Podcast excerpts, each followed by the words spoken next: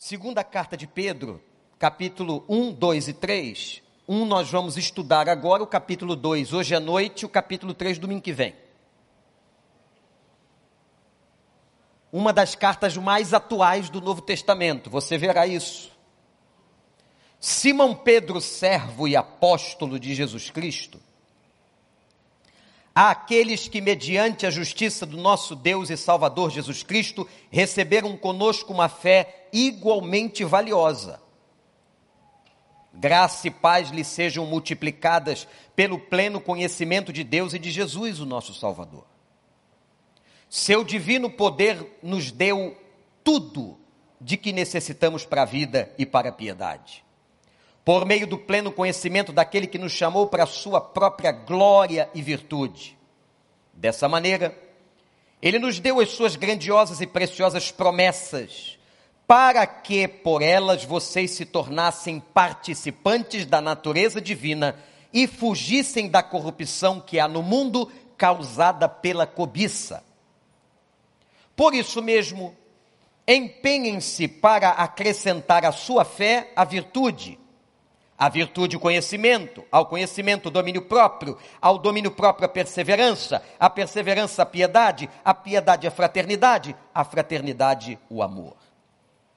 Porque se essas qualidades existirem e estiverem crescendo em sua vida, elas impedirão que vocês, no pleno conhecimento de nosso Senhor Jesus Cristo, sejam inoperantes e improdutivos. Todavia, se alguém não as tem, está cego só vê o que está perto, esquecendo-se da purificação dos seus antigos pecados. Portanto, irmãos, empenhem-se ainda mais para consolidar o chamado e a eleição de vocês, pois se agirem desta forma, jamais tropeçarão. E assim vocês estarão ricamente providos quando entrarem no reino eterno do nosso Senhor e Salvador Jesus Cristo.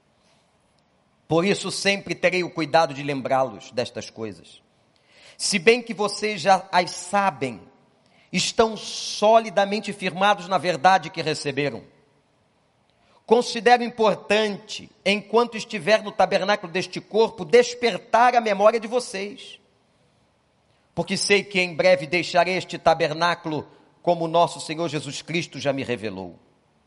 Eu me empenharei para que também depois da minha partida vocês sejam sempre capazes de lembrar-se dessas coisas. De fato, não seguimos fábulas engenhosamente inventadas quando falamos a vocês a respeito do poder e da vinda de nosso Senhor Jesus Cristo. Ao contrário, nós fomos testemunhas oculares da Sua Majestade. Ele recebeu honra e glória da parte de Deus Pai, quando da suprema glória lhe foi dirigido a voz que disse: Este é meu filho amado, de quem me agrado. Nós mesmos ouvimos esta voz vinda dos céus quando estávamos com ele no Monte Santo. Assim temos ainda mais firme a palavra dos profetas, e vocês farão bem se a ela prestarem atenção, como a uma candeia que brilha em lugar escuro, até que o dia clareie e a estrela da alva nasça no coração de vocês. Antes de mais nada, saibam que nenhuma profecia da Escritura provém de interpretação pessoal, pois jamais a profecia teve origem na vontade humana. Mas homens falaram da parte de Deus, impelidos pelo Espírito Santo, que Deus nos abençoe não tenho condições de fazer uma exegese do capítulo 1 todo aqui. Eu peço a você que leia, releia esse texto. Profundo, maravilhoso. A carta tem três capítulos. O capítulo 1, Pedro está tratando de maturidade. Capítulo 2, hoje à noite. Os falsos profetas e as heresias. Capítulo 3, domingo que vem pela manhã. O dia do Senhor. A volta de Cristo. Não há como vermos a atualidade desta carta. Estes assuntos estão presentes. Doutor Edmec esteve aqui na quinta-feira, mais uma vez mencionou. O que estamos vendo nesta trombeta é como uma. Esta pandemia é como uma trombeta tocando aos ouvidos. Deus anunciando o seu regresso, o seu retorno, alguma coisa importante para você. O que Pedro trata no capítulo 1 é sobre maturidade. A primeira carta, Pedro fala para a igreja sobre os perigos que vêm de fora. Segunda carta, Pedro fala à igreja sobre os perigos que estão dentro. O maior perigo que você corre na sua vida espiritual cristã é a imaturidade. Há pessoas que, ao se converterem, acham que a vida cristã está resolvida. Não está. A conversão é a passagem por uma porta e um caminho que se desenvolverá até o último dia da sua vida. Mas o que nós temos visto hoje na igreja brasileira? Igrejas que até a pandemia estavam cheias de pessoas. Porém, uma quantidade imensa de crentes imaturos. Pessoas que não têm maturidade na fé. Olhe para mim, guarde uma coisa. A maturidade te ajudará nas provações. Um crente maduro é um crente que sabe se posicionar diante das problemáticas e da dificuldade da vida. Um crente maduro saberá se comportar diante das tentações. Um crente amadurecido, ele sabe o que fazer no futuro e com o futuro da sua própria vida. Enfim, uma pessoa que se converteu, mas não cresceu, ela continua com seus medos e incertezas. Ao longo de muitos anos, você que é crente tem visto que pessoas se batizam, e Deus queira que jamais isso aconteça a estes que foram batizados nos dois cultos pela manhã mas eles não crescem, não se desenvolvem, estão atrofiados, não perseguem um caminho de crescimento na sua vida espiritual. E por isso, dão muito trabalho a Deus. Escorregam frequentemente, tropeçam, escandalizam outras pessoas, não têm discernimento espiritual, porque lhes falta maturidade, é o tema central do primeiro capítulo da segunda carta de Pedro. Quero nesta introdução ainda fazer algumas considerações que são sempre pertinentes ao estudo de qualquer livro da Bíblia. A autoria de Pedro é mencionada por aquele que escreve, ou por aquele que está apresentando a carta. Ele diz dos versos 16 a 18 que ele é aquele Pedro que esteve no Monte Santo, o Monte da Transfiguração. Pedro é natural de Betsaida, uma aldeia junto ao mar da Galileia. Pedro é irmão de André,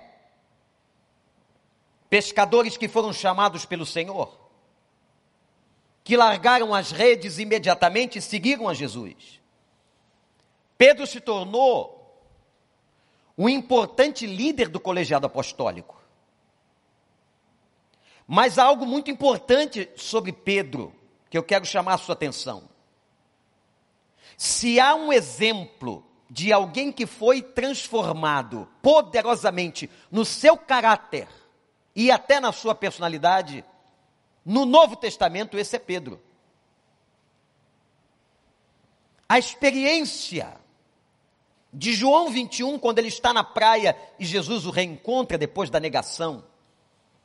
A experiência com o Espírito Santo do Pentecostes transformaram a vida de Pedro porque Pedro deixou o Espírito agir. Se nós não deixarmos o Espírito agir, encaixamos-nos naquele texto em que Paulo diz que apagamos o Espírito. Apagar o Espírito é ter o Espírito, mas não permitir que ele atue. E muitos crentes são assim. Os imaturos são assim. Receberam o Espírito Santo por promessa, fomos batizados no seu Espírito. O batismo das águas é a evidência do batismo do Espírito. Fomos selados com o Espírito. Aquele que não tem o Espírito Santo não tem o passaporte de entrada nas regiões celestiais. O Espírito é o penhor da nossa herança. Louvado seja Deus pela presença de Cristo através do seu Espírito aqui nesta manhã e na sua vida. Pedro escreve então essas duas cartas. Destina as cartas. Quando você faz um e-mail, você coloca o destinatário. Essas cartas foram destinadas às igrejas, não há uma igreja especificamente. Por isso que um teólogo chamado Eusébio, no terceiro século, disse que a carta, as cartas de Pedro são chamadas de cartas ou epístolas gerais. Porque elas não vão a uma igreja, elas vão a várias igrejas e indivíduos. A carta de Pedro ou as cartas de Pedro são fundamentais no crescimento da história da igreja. Às vezes olhamos um livro na Bíblia e talvez pelo seu tamanho ou posição no conjunto, não damos tanto valor. A carta de Pedro, as cartas estão lá no final. Muita gente não as lê, mas elas são fundamentais. Toda a escritura é divinamente inspirada. E para nós também o Novo Testamento. Pedro pede a ajuda de um homem porque ele era iletrado pescador. Um homem chamado Silvano coloca no papel, no papiro, naquela época, os pensamentos e as ordens que Pedro está trazendo. Essa carta foi escrita no final da vida dele. Ele menciona isso aqui: eu estou perto da minha partida. Pedro morreu sob o reinado do imperador Nero, crucificado de cabeça para baixo. Aquele valentão foi transformado pelo poder de Deus. Aquele inconsequente, aquele Pedro que só tinha impulso, agora é um homem dominado pelo Espírito Santo.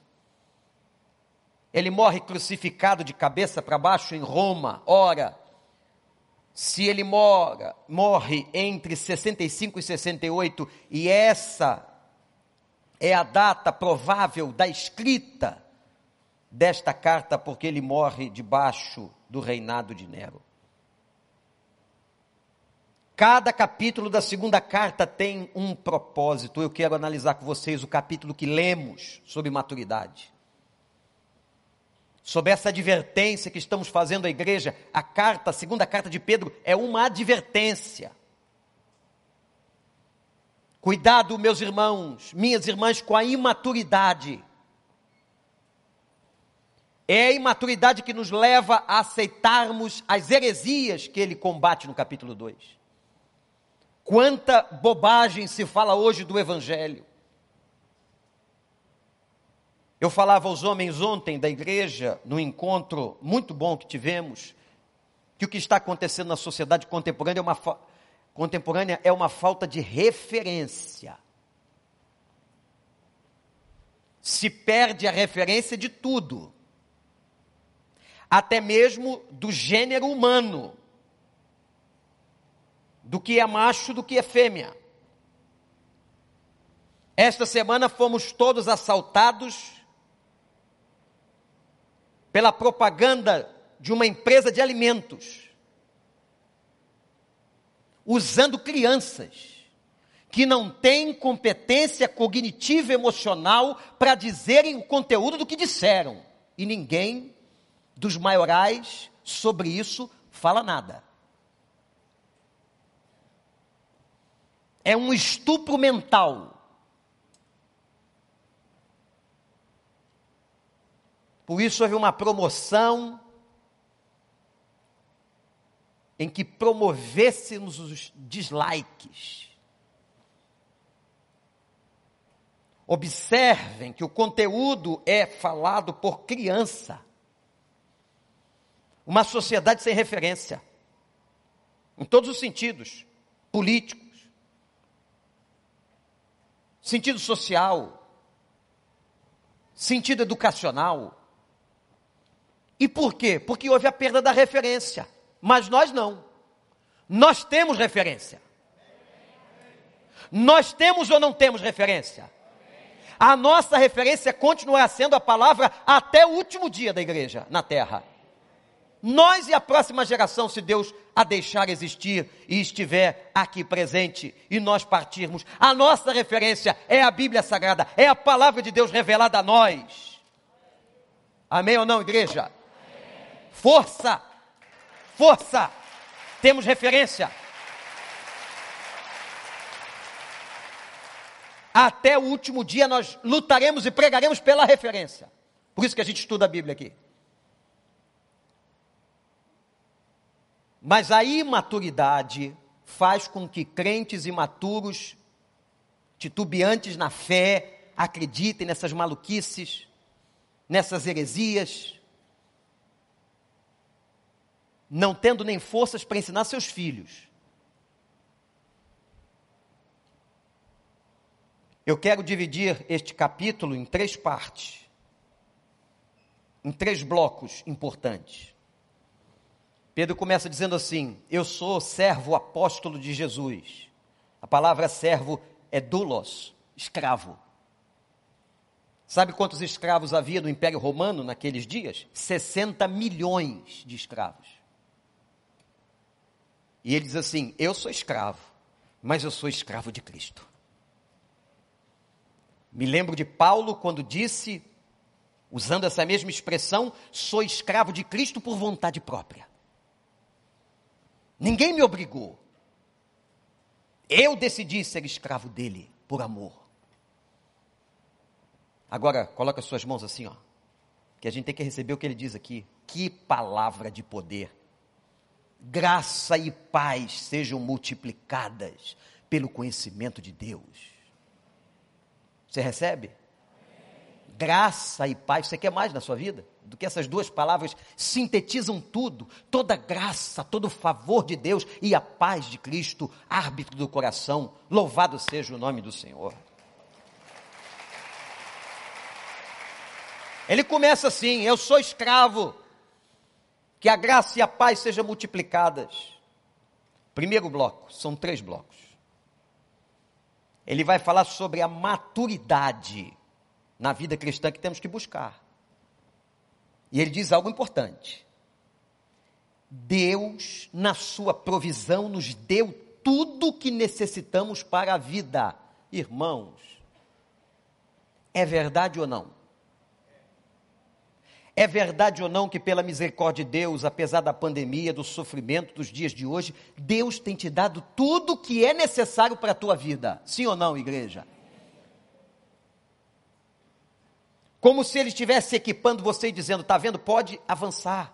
Eu estou te dando tudo, eu estou te dando as ferramentas, eu estou dando provisão na tua vida. O Senhor é bom e Sua misericórdia dura para sempre.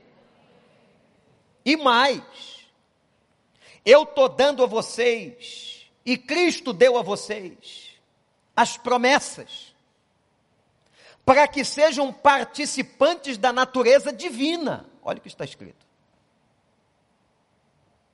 São mais de 600 promessas na Bíblia. Entregues O apóstolo Paulo, quando escreve a carta aos Coríntios, diz: Estes são os sims de Deus. Me lembro uma vez, um professor contando uma experiência na escola bíblica, que importância a escola bíblica tem na vida de uma pessoa que quer amadurecer. A sua igreja tem dado online e presencial turmas de temas de aprofundamento na Bíblia. As células estão aí, os eventos das áreas mais diferentes da criança à maturidade estão aí. Só não cresce quem não quer. Só não cresce quem não investe. E aquele homem, na escola bíblica, chamava a atenção exatamente de pessoas que não cresciam. De pessoas que se distanciavam paulatinamente do crescimento. E alguém disse naquela classe: Eu não quero ser um cristão porque ser crente e os bíblias, como éramos chamados, é a religião do não. Não pode isso, não pode aquilo, e não matarás, e não dirás falso testemunho, e não mentirás, e não, e não, e não, e não. O cara, de uma maneira inteligente, ele pegou as proibições educativas da Bíblia e disse: o cristianismo é uma religião de nãos. Porém, este homem não conhecia Coríntios, que diz que os sims de Deus são as suas promessas. E nós temos centenas de promessas na Escritura destinadas a nós, para o nosso fortalecimento, para o nosso amadurecimento. E uma dessas promessas foi a maior de todas, em relação à maturidade, que foi a promessa do Espírito Santo. Eu enviarei sobre vós o Espírito, derramarei o Espírito Santo sobre toda a carne, e foi derramado desde a inauguração do ministério do Espírito Santo no dia de Pentecostes. O Espírito Santo está derramado sobre nós, isto é capacitação de Deus para que nós possamos amadurecer. Somos indesculpáveis. Ele nos tem dado tudo para o nosso crescimento. Ele tem ele tem provido a nossa vida. Ele tem dado promessas. E aí, quando Pedro está discorrendo no texto, ele fala de oito qualidades. Eu não vou me deter a elas, vou só citar as oito qualidades que uma pessoa crente, amadurecida tem. Depois você marca aí, olha para a Bíblia. Você tem que ter fé. A fé acrescenta-se virtude. Virtude aqui é a ideia da prática ética e moral. Não adianta nada se nós não praticarmos, não vivenciarmos.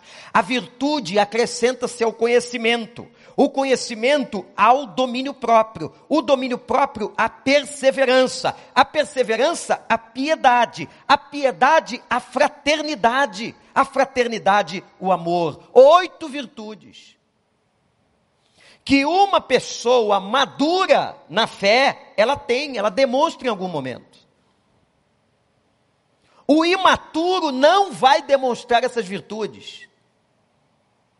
Uma fé crescente, o conhecimento de Deus, o domínio próprio, a perseverança na fé, a piedade, a fraternidade, o amor.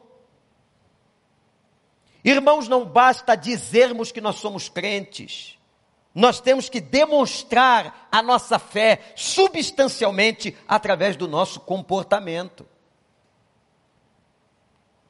Mas essa demonstração de virtudes é consequência de uma vida madura. Quanta gente passa anos e anos na igreja e não cresce, não se desenvolve. Carrega tantos medos, e a gente tem visto isso na pandemia. Não que você não seja cauteloso, tem que ser, tem que seguir as orientações de saúde, mas o medo exagerado, paralisante, que beira, que beira, meus irmãos, a falta de fé. E eu tenho repetido isso aqui, você que está em casa.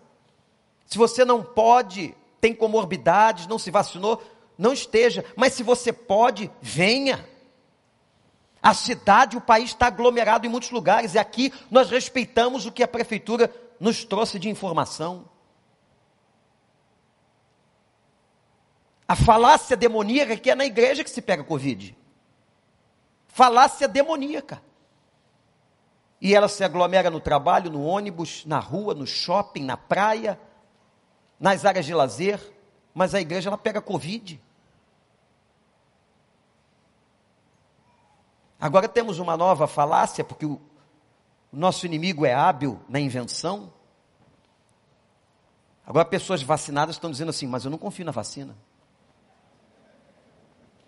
qual foi na história sanitária brasileira e do mundo. Qual foi a vacina que foi criada que dá 100% de garantia? Qual? Nós temos vírus até hoje que nunca foram debelados. Nós não conseguimos ainda a cura do vírus da AIDS. Nós não conseguimos ainda a cura da malária. Irmãos, pensem, reflitam, abram os olhos.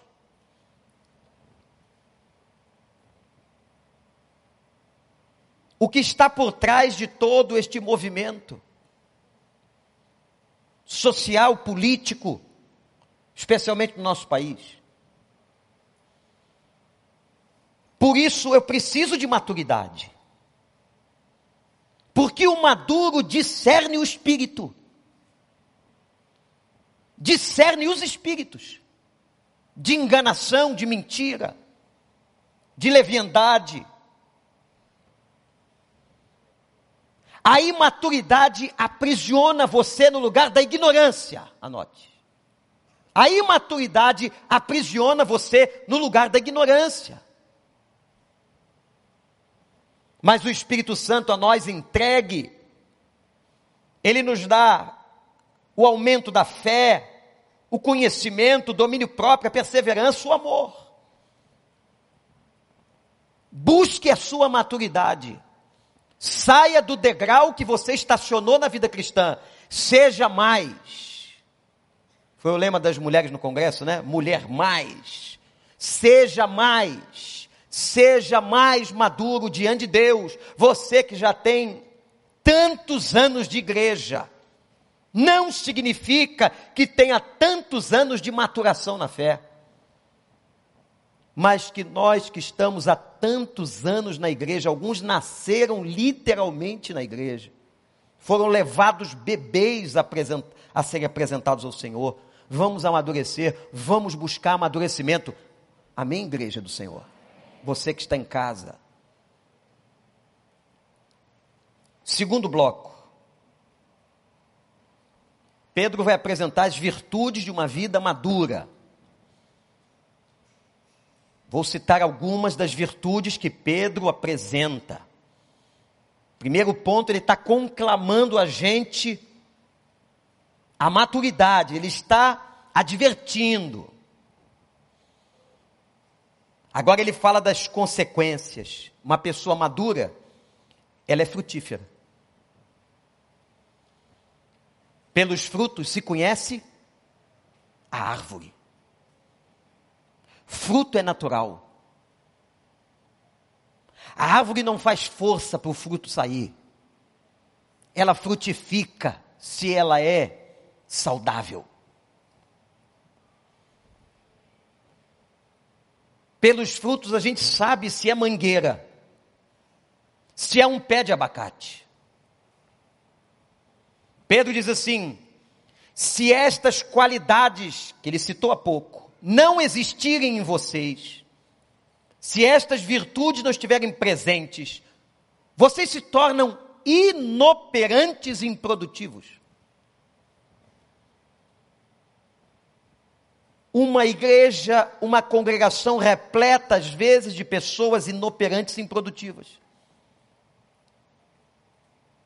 Eu fui chamado por um casal há pouco quando o culto das nove horas terminou, que disse assim: Pastor, nós chegamos aqui, somos engenheiros civis, e já nos propusemos a trabalhar numa área de construção da igreja. Que bênção! Pessoas usando suas habilidades, seus talentos naturais e dons espirituais para servir.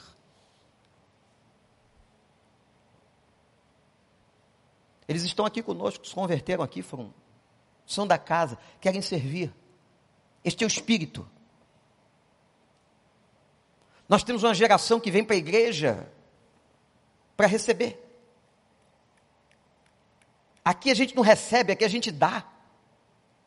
Aqui não é o lugar. Você é abençoado e recebe bênção aqui, sabe por quê? Pela graça e misericórdia. Mas o que você veio fazer hoje de manhã aqui? Nós viemos aqui hoje de manhã ofertar um culto de adoração. É ou não é, gente? Ao nosso Deus, eu saí de casa hoje para chegar aqui e adorar em congregação. Se fosse para adorar sozinho, eu ficava em casa. Mas é para adorar em congregação. Coisa que, infelizmente, por mais maravilhosa que a internet seja, falta a internet. A internet não dá condições do olho no olho. Quando a gente puder do abraço.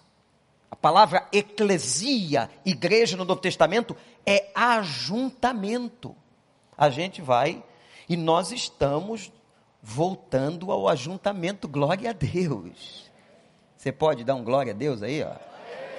Fez uma, um ano que a igreja reabriu com autorização da prefeitura, nós seguimos todos os protocolos que a prefeitura, as organizações de saúde recomendaram, seguimos, mas a igreja do Senhor é um hospital, tem que estar aberta.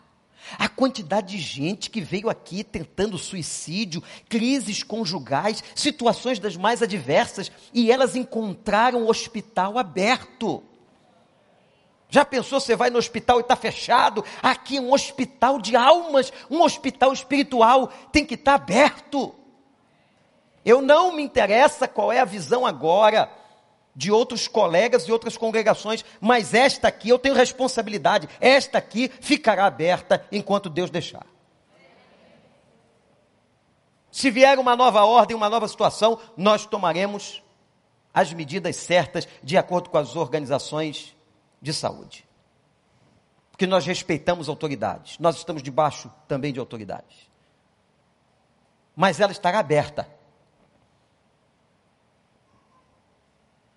vidas produtivas. Difícil servir ao Senhor pela internet. Difícil. Não digo impossível, mas difícil. Difícil pela internet olhar no olho do meu irmão, orar com ele, com ele. Será que você pega o seu telefone e gasta algum tempo orando por pessoas? Ontem eu fiquei tão feliz de ouvir que um grupo de homens estão orando uns pelos outros. Graças a Deus. Então Pedro diz que a primeira consequência de uma vida madura é que a pessoa frutifica. Qual o fruto que você tem dado? Uma outra consequência que ele declara no verso 9 é uma visão clara sobre a sua condição, os seus pecados, suas fraquezas e sobre o futuro. O que significa dizer que pessoas imaturas não conseguem ver espiritualmente? Elas são cegas. A igreja de Laodiceia, em Apocalipse capítulo 3, era uma igreja cega. Precisava, e diz a palavra, revelação de Jesus, precisava que Deus jogasse colírio santo nos olhos, para que todos enxergassem os seus pecados, as suas mazelas e vissem o futuro, o que Deus tem, a revelação de cada passo. A gente fica pedindo a Deus, Senhor, seja feita a tua vontade, a tua vontade, e Ele às vezes está revelando a vontade e a gente não enxerga.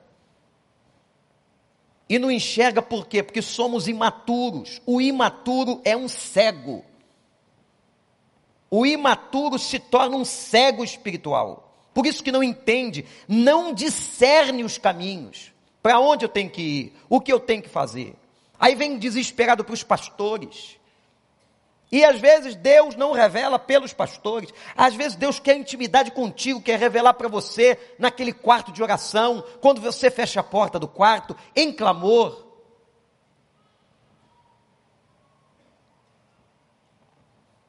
Pedro diz ainda que aqueles que são maduros, além de uma vida frutífera e uma visão clara, têm uma segurança, uma segurança inabalável naquilo que são e o que tem que fazer.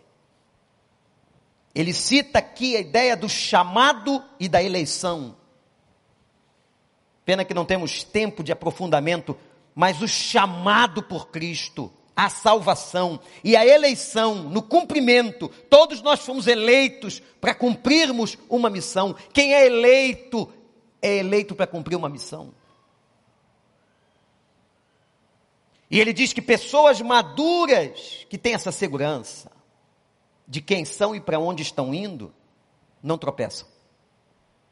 Que interessante. Eu já vi tanta gente que abandonou o caminho. Se você pegar aquele texto de Jesus, aquela parábola sobre sementes jogadas ao solo, você tem 25% de sementes que germinam.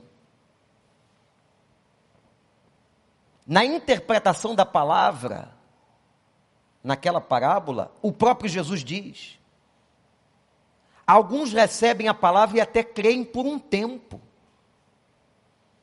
Mas quando vêm as provações, ou quando vêm os ataques deste mundo, eles abandonam o caminho.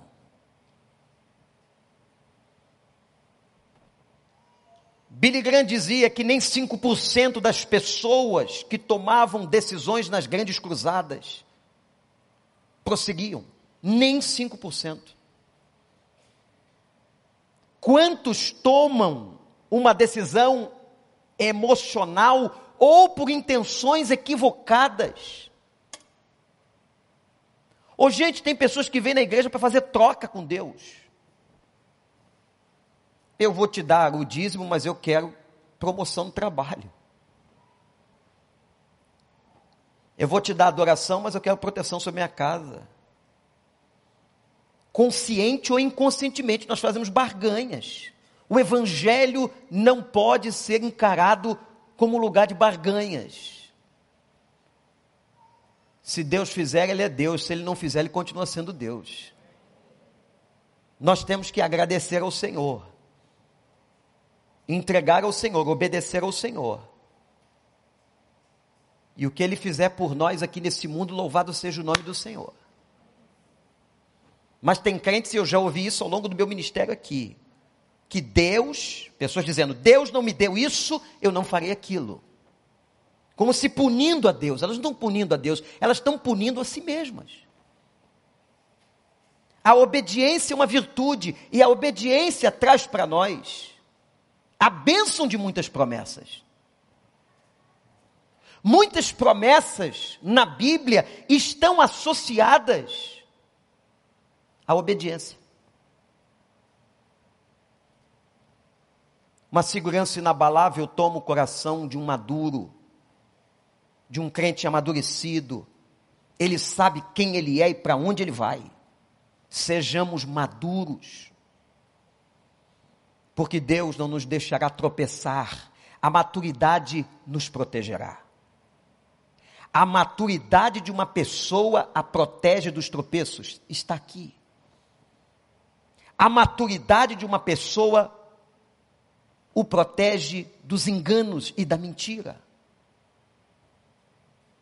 Há muita mentira entre nós, ou tentativas diabólicas de falseamento. Mas uma pessoa madura é uma pessoa frutífera, é uma pessoa que os olhos se abrem, é uma pessoa segura, é uma pessoa preparada, versículo 11, para adentrar o reino que está perto de ser trazido a nós na eternidade. Ele diz ainda a maturidade combate as heresias. Nós vamos tratar mais disso hoje à noite, no capítulo 2. Ontem contei isso aos homens, vindo para cá. Parei atrás de um carro, paramos no sinal, envelopado na sua traseira, e me chamou a atenção que estava assim: Jesus Cristo é uma mulher. Jesus Cristo Lisbeth.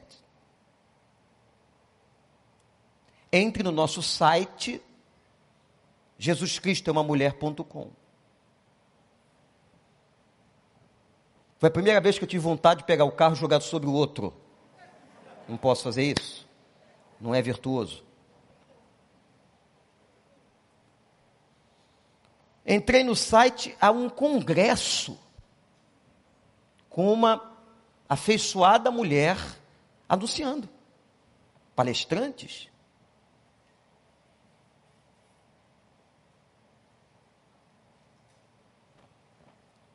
Deixa eu dizer um pouquinho sobre a teologia. Se você disser que Deus, o Deus Pai,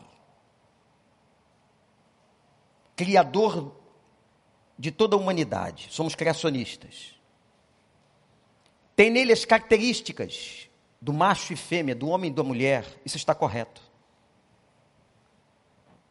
Deus as tem. Fomos feitos à imagem e semelhança, isso significa que homens e mulheres tem características inerentes ao Criador.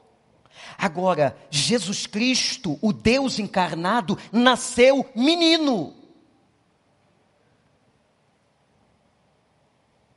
Um menino vos nasceu, um filho se nos deu. Jesus Cristo é menino ou não?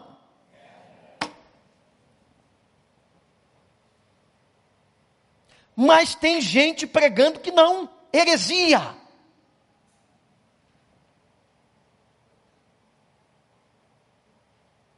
Nem você, mulher, que está lutando pelos direitos da mulher, o que é absolutamente justo, você não pode cair num negócio desse. Jesus Cristo nasceu menino e ao morrer com o corpo glorificado, volta à condição que tinha. Leiam João 17 e 1 Coríntios 15. Isso que está aqui, o que eu vi naquele carro, é heresia. É deturpação da verdade. É distorção. Isso está entrando e aquele cartaz ou aquele envelope, aquela envelopação não era para não crentes. Isso está entrando nas igrejas. Somente crentes maduros na fé podem discernir a heresia. Por que, que o imaturo não discerne a heresia? Não tem maturidade, não tem conhecimento da palavra. E olha o que Pedro diz, interessante, diz assim: Eu sei que vocês já sabem isso, e sabemos, gente.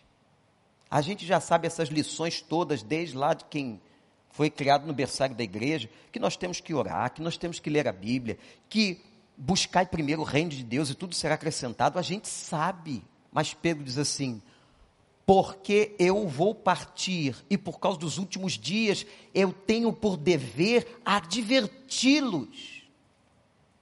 Para que refresquem a memória, a pregação é a bênção de Deus sobre a nossa memória, lembrando-nos aquilo que Ele já disse e já ensinou. Que nós esquecemos, o pecado afetou também a natureza da memória, a cognição humana. Mas graças a Deus que cada pregação cada domingo, com o Evangelho, lendo a sua Bíblia no seu quarto, você tem o refrescar da sua memória. E a Bíblia diz: o Espírito Santo nos ensina todas as coisas. Louvado seja o Senhor. Primeiro, maturidade tem que ser um desejo de todos nós. Maturidade, segundo, traz muitas consequências. Terceiro, e para terminar essa reflexão em blocos de 1 Pedro 1, eu peço a você que continue lendo, nós vamos até Domingo que vem de manhã com esta minissérie, hoje à noite, não perca, falar sobre os falsos profetas que se manifestam no nosso meio. Mas o terceiro bloco é sobre a palavra. Maturidade, 19 a 21, vem da palavra. Quando você aprendeu a vida cristã, alguém disse a você, você tem que orar. Isso, fecha a porta do teu quarto. A teologia do quarto. Eu digo que é a teologia mais importante que a gente tem. Orar, orar, mas é orar mesmo. Eu disse para o grupo do culto das nove o seguinte: nós hoje temos uma vida tão corrida, estressante e sofremos, todos nós sofremos de um grau de ansiedade. Tem gente, pastor Daniel, que tem uma ansiedade tão elevada que precisa até de um ansiolítico, uma medicação de controle na bioquímica cerebral. Eu não vou dizer aqui, mas Mateus capítulo 6, Jesus Cristo no Sermão da Montanha ajuda você a combater a ansiedade. A palavra meriminate no grego, quando ele diz assim, não andeis ansiosos, e ele vai descrevendo como você vai fazer. Está na Bíblia muito antes de qualquer Rivotril. Ah, quanta gente rindo sobre Rivotril, conhece. O nome, o efeito. Você pergunta para o cara, diz, não, eu tomo suco de maracujá. Eu tomo chá de erva cidreira. Mas tem aquele que diz assim, isso comigo não resolve. Eu tenho que partir para um negócio mais forte. E sabe o que acontece? Tudo isso atrapalha a concentração de uma pessoa. Olha aí. Olha Deus cuidando de você nos detalhes. Você está orando e de repente entra um monte de pensamento esquisito, que não tinha nada a ver. E eu tenho que fazer compra. E eu tenho que buscar um menino na escola. Você está orando. Um déficit de atenção, de concentração, está ali. Ó uma deficiência nossa como humanos. Você está clamando pela igreja. E tem que levar o cachorro no pet. Você está orando pela enfermidade. Meu Deus, tem que comprar aquele negócio no mercado. Não posso resolver isso. Mas aprendi uma coisa. Pega um caderno ou pega o telefone, área de notas, começa a orar escrevendo. Escreve oração, ajuda você a concentrar mais. Esses pensamentos, essas flechas que vêm na tua devocional, esses dardos inflamados são reais, são espirituais. Rola. O inimigo tentando tirar o teu foco, a tua concentração, o teu propósito. Então a gente aprendeu muito sobre oração. Pastor Elton Rangel teve aqui há pouco. No auge dos seus 82 anos de experiência, pregando como ninguém, cheio de unção. Falando para a gente, gente, intimidade, mensagem simples e profundíssima. Intimidade, oração, fecha a porta, busca o Senhor, leva os propósitos, escreve. Mas Pedro diz assim: não esqueçam a palavra porque as profecias das Escrituras, diz o texto, vieram diretamente da parte de Deus e nunca foi interpretação da vontade humana. Essa palavra que é a nossa referência é viva e eficaz, mais penetrante que a espada de dois gumes, que vai à divisão da alma e do espírito. Essa palavra Aí você vem no congresso da Bíblia que nós tínhamos, ou qualquer outro, aí faz o voto, aí chega no dia seguinte, não dá tempo, não é? Se não houver renúncia, nunca dará tempo. Você tem que renunciar. Tem que abrir mão de alguma coisa. Quem sabe vai ter que abrir mão até de dinheiro, uma horinha de trabalho extra, de um lazer. É impressionante, não importa a idade. As pessoas hoje estão altamente, todos nós, viciados no telefone.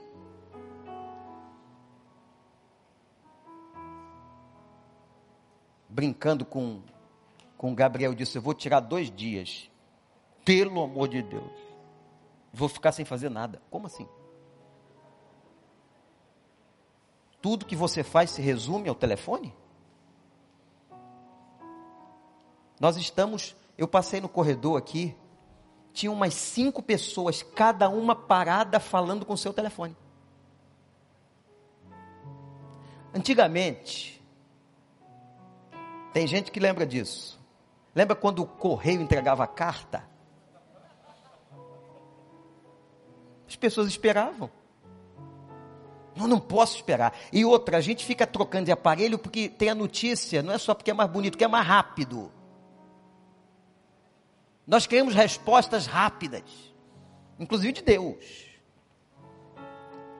Se não joga o telefone fora. Alguns jogam Deus fora, vou trocar de Deus. Antigamente levava sete dias para sair dos Estados Unidos uma carta em Portland, no leste, para ir para Portland, no oeste. Mas hoje nós ficamos na dependência, uma ansiedade, uma loucura só. E a gente não tem tempo para amadurecer na fé, mergulhando na segunda carta de Pedro. Vou fazer um desafio para você. Lê Pedro essa semana, toda. Vamos lá? Quem aceita o desafio aí? Vamos ler? Toda a carta de toda. Você vai acrescentar. Você já tem devocional. Eu vou partir do pressuposto que você é um crente que lê a Bíblia. Você vai acrescentar. Quem vai acrescentar aí? Quem pode dizer? Pode levantar a mão bem alto. Fica assim, hein, hein, com o braço com atrofia, não. Levanta a mão. Levanta a mão. Três capítulozinhos. Três. Você vai ler numa tacada. Dá para ler. Dá para meditar. Dá para ficar ali. Três capítulos riquíssimos. riquíssimos, investindo na sua vida, no aprendizado da Escritura. Os profetas foram, diz Pedro, impelidos pelo Espírito Santo. Mergulhe na palavra e você terá maturidade. Os crentes imaturos não conhecem a palavra. Já repeti algumas vezes aquela história, às 5 horas da manhã, o telefone toca um tempo atrás e uma senhora dizendo assim: Pastor, eu estou ligando para o senhor porque eu perdi o sono. Eu falei, mas eu não. Ué, cinco da manhã? Não podia ligar às nove? E era segunda-feira. Domingo para o pastor é um dia muito abençoado. Segunda-feira. Já foi tempo que a gente tinha folga segunda-feira pastoral. Mas ela ligou e sabe o que ela queria? Ela queria saber onde estava um texto bíblico. Irmãos, imagina a minha alegria de poder naquela hora. Porque o pastor tem que estar sempre preparado, né? É um homem de Deus, é o anjo da igreja. Ai dele se não me der uma resposta. Mas eu dei. Irmã, não sei. Tenho raiva de quem sabe essa hora. Não sou uma concordância bíblica. Procure. Ah, pastor, procure. Eu nem lembro o versículo que ela citou. A raiva foi tão grande, Senhor, me perdoa. Achar versículo para uma pessoa com insônia, 5 da manhã, você com sono, cansado. E não saber nem como procura. Graças a Deus ela já partiu para a eternidade.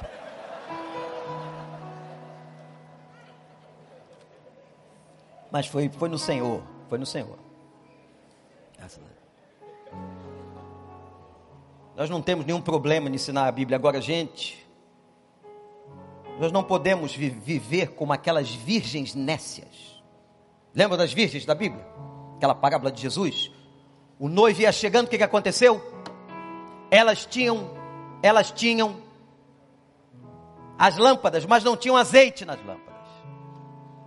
Não havia preparo. E na hora que elas tinham que entrar para as bodas do noivo, elas não puderam, porque suas lâmpadas estavam apagadas. Lâmpadas apagadas, vidas apagadas, crentes apagados, crentes imaturos, crentes que não conhecem a palavra, crentes que estão distantes de Deus, crentes imaturos. Eu quero terminar lendo Mateus 7. Abre aí a sua Bíblia, 7, 22. Olha, quero ver a igreja como os bereienses. Aquela turma que quando o apóstolo estava pregando, conferia. Pode conferir. Problema não. Mateus 7, final do Sermão da Montanha. Sermão da Montanha começa no 5, acaba no 7. Versículo de número 22. Olha que declaração pesada. Forte. Muitos me dirão naquele dia: Senhor, Senhor, não profetizamos em teu nome? Profetizaram. Chegaram a pregar, profetizaram. Profetizar é anunciar boas novas. Senhor, em teu nome nós não expulsamos demônios. Olha isso. Expulsaram. Senhor, Senhor, em teu nome não realizamos milagres. Realizaram.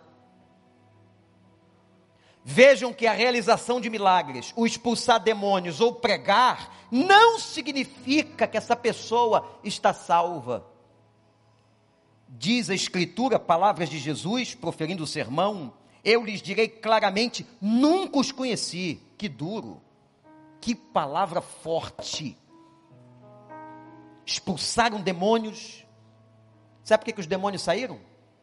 O demônio sai não é pelo poder humano de quem expulsa, é pelo nome através de quem nós expulsamos. O que faz demônio sair é o nome de Jesus, não é a sua força.